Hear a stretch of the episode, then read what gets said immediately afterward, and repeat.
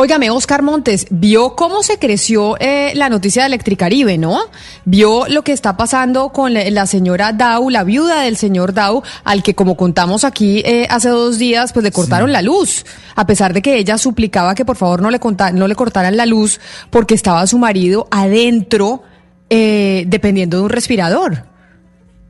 Camila, y sigue creciendo porque hay más casos. O sea, el de Barranquilla que le conté, y también en la región Caribe se supo, Camila, que hay más denuncias y más demandas de Electricaribe contra administraciones municipales.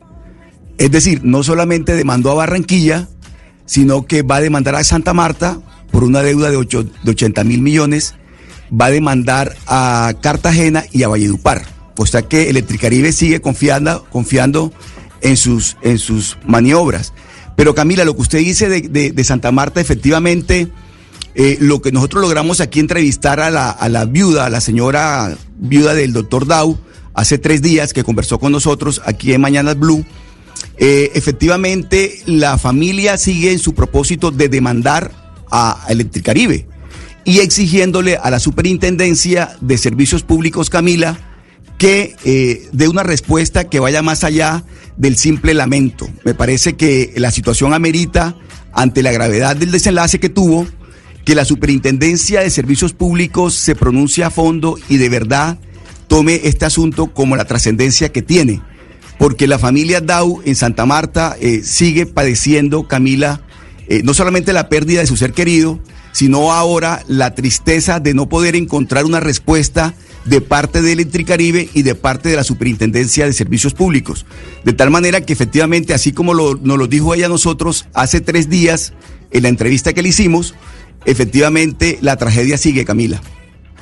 La tragedia sigue y la tragedia de que ahora entonces entramos en otro pleito con Electricaribe, no solo Barranquilla, sino Santa Marta y Valledupar. O sea, ya son tres eh, ciudades, Barranquilla, Santa Marta y Valledupar, las que están siendo demandadas para que también paguen las facturas que dejaron de pagar los usuarios de Electricaribe, Oscar. Claro, Camila, porque ellos, Electricaribe, usted se acuerda que había demandado a Barranquilla por 45 mil millones de pesos. Esa demanda hace parte de un servicio que Electricaribe está cobrando en los barrios subnormales de la ciudad. Pues resulta, Camila, que efectivamente esa misma demanda, ese modelo de demanda, también lo va a interponer Electricaribe en Santa Marta por 80 mil millones de pesos. En Valledupar, por creo que la cifra es también de 28 mil o 30 mil, y también en Cartagena. De tal manera que, bueno, Electricaribe va por más, eh, con la confianza que tiene, de que le van a reconocer unos derechos que no ha prestado, Camila, porque hay que, hay que ser reiterativos en eso. Electricaribe no ha prestado un buen servicio en la región Caribe. La región Caribe ha padecido a Electricaribe. De tal manera que lo que estamos viendo ahora, para mí, es un, es un hecho de un acto de cinismo de pretender ahora cobrar unos servicios a unos barrios subnormales que nunca les prestó. Me parece inaudito que ese tipo de demandas trasciendan. Sí, doctor Pombo. Eh, pero acláreme una cosa porque eh, de pronto la situación de Barranquilla es distinta, déjeme inventar a la de Cartagena o Valledupar.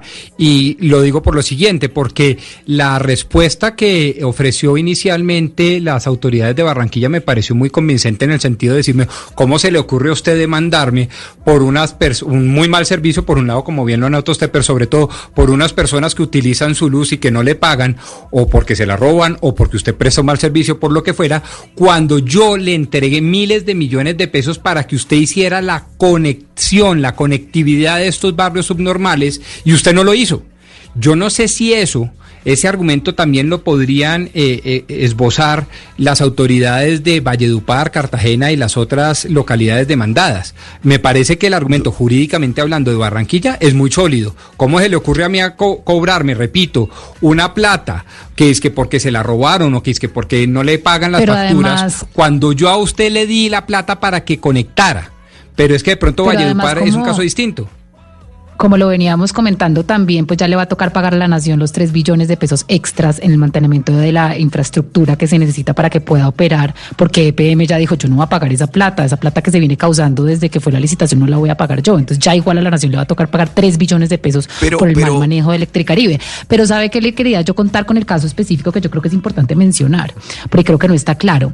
Según la regulación de la superintendencia, a los estratos 5 y 6 no se les, o sea, digamos, se les podía cortar el servicio de luz. Y yo creo que aquí también hay que preguntarle a las autoridades si ellos no se daban cuenta que estábamos en una pandemia y que esas personas en, estratos 5 y 6 también podrían estar en, pobreza oculta. ¿Y por qué simplemente no tomaron esas iniciativas desde antes, desde el gobierno nacional y desde la superintendencia, prohibiendo que se cortaran los servicios de luz y agua, que son servicios esenciales? Más allá de si Electricaribe lo haya podido hacer o no, porque creo que no, porque, digamos, está, había una persona, digamos, protegida constitucionalmente eh, eh, eh, conectada a un respirador, pero también el gobierno nacional ha debido prohibir que se cortara la luz y el agua a todos los estratos, porque hay prohibición 1, 2, 3 y 4, pero 5 y 6 sí se los podían cortar. Y creo que esto es un ejemplo de que las personas también de estrato 5 y 6 no podían pagar la cuenta en este momento.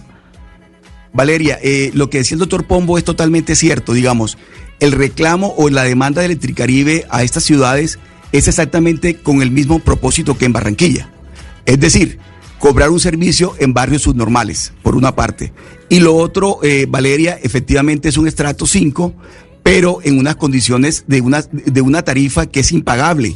Es decir, cuando a usted le llega un recibo de luz, Valeria, por 5 millones de pesos, realmente es imposible. Es imposible pagarlo.